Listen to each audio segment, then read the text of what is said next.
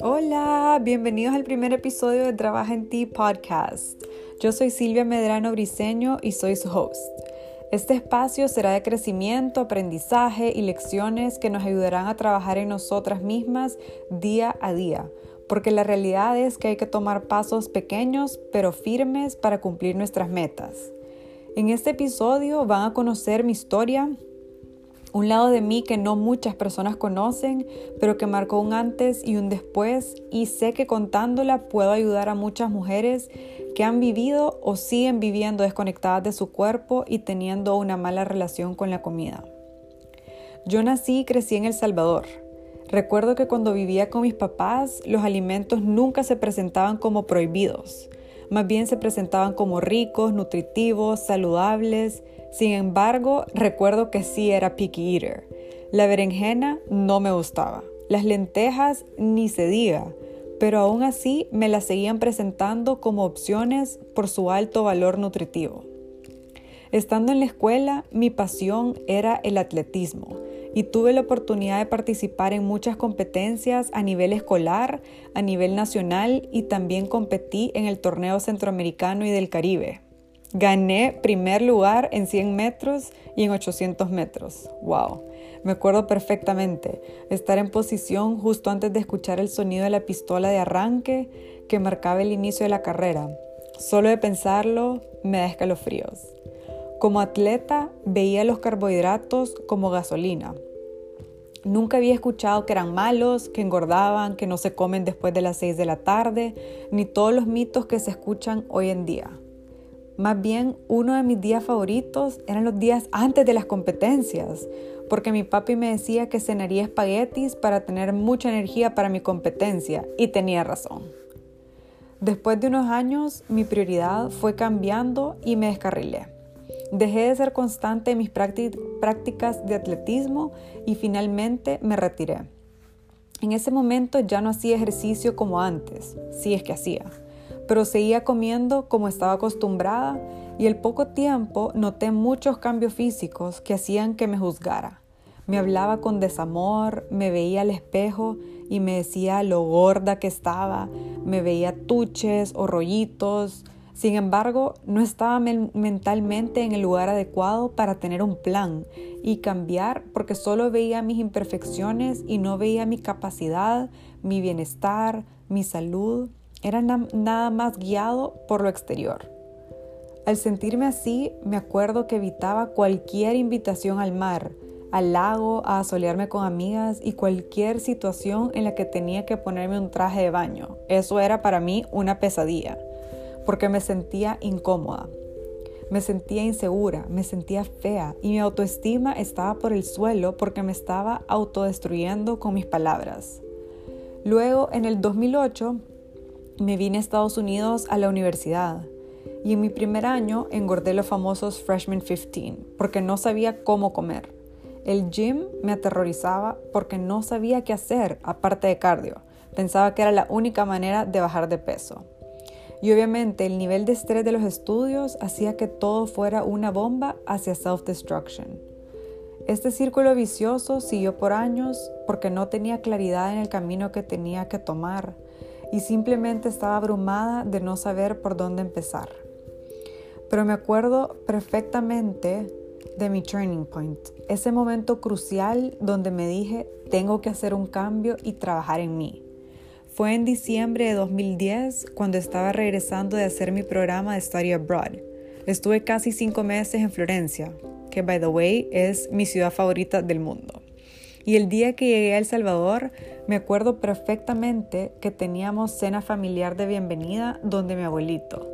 Y lo primero que hice al llegar a su casa fue subir a su habitación y agarrar una báscula para pesarme y oh my god, había subido 30 libras en 5 meses. Mirando hacia atrás, realmente no me debía haber asombrado si en esos meses yo no era mi prioridad número uno. Comía malísimo, mis comidas consistían en croissants de Nutella, en prosciutto, en giros que compraba en un restaurante que quedaba por mi apartamento y vino a la avena. No podía faltar. La comida, claro que era parte esencial en mi subida de peso, Pero la verdad iba más allá de eso, porque era cuando más desconectada de mi cuerpo he estado. No sabía escucharlo para poder llenarlo de amor y vivía deprisa, buscando respuestas donde no las iba a encontrar. En ese punto ya había probado todas las dietas del mundo, desde la dieta de la sopa de repollo para ver si bajaba 7 libras en una semana, sistema de puntos, nutricionistas que me dejaban en la dieta atún con galletas, que claramente no era la solución, y cualquier fat diet que encontraba en internet buscando en ellas aumentar mi autoestima, mi seguridad, mi confianza y mi brío, y nunca lo encontré porque el verdadero cambio sucedió cuando empecé a trabajar en mi mindset. Ese fue el verdadero game changer. No fueron las libras que bajé, sino la confianza y amor propio que gané, porque me di cuenta que si mi mindset estaba débil, era más fácil rendirme y culpar a algo o a alguien por mi fracaso, pero decidí tomar las riendas de mi salud y de mi vida. Después de muchos años de trabajar en mí, Hoy en día trato a mi cuerpo como un templo sagrado. Veo la comida con amor porque sé la importancia que tiene en mi bienestar.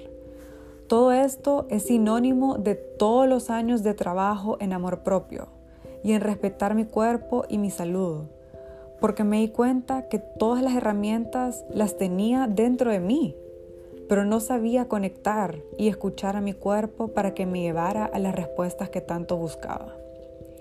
¿Tú quieres dejar de tener una mala relación con la comida? Toma la decisión consciente de trabajar en ti día a día y no te enfoques en buscar la perfección. Háblate con amor, mire la comida con otros ojos y trata a tu cuerpo como un templo sagrado, porque lo es. Tu relación con tu cuerpo y con la comida definitivamente no puede guiarse por un peso, una talla o estándares impuestos por la sociedad tiene que venir del amor que te tienes a ti misma y de lo que puedes lograr tomando mejores decisiones. Un estilo de vida saludable es mucho más que hacer ejercicio. Hay que ver para adentro, porque si tú no has trabajado en tu mindset, no verás los cambios permanentes que deseas, porque lo que vas a construir no se logra en un día. Está formando la base de un estilo de vida sostenible y a largo plazo. Si te sentís identificada con mi historia, quiero que sepas que no estás sola y que es posible llegar a ser tu mejor versión, duplicar tu autoestima y aprender a escuchar a tu cuerpo por medio de decisiones conscientes. Mi misión es enseñarte que tenemos que ver a nuestro cuerpo como un todo, lo que significa que todo está conectado, tanto lo que comes como lo que haces y lo que piensas y por ende necesitamos trabajarlo en conjunto para poder brillar.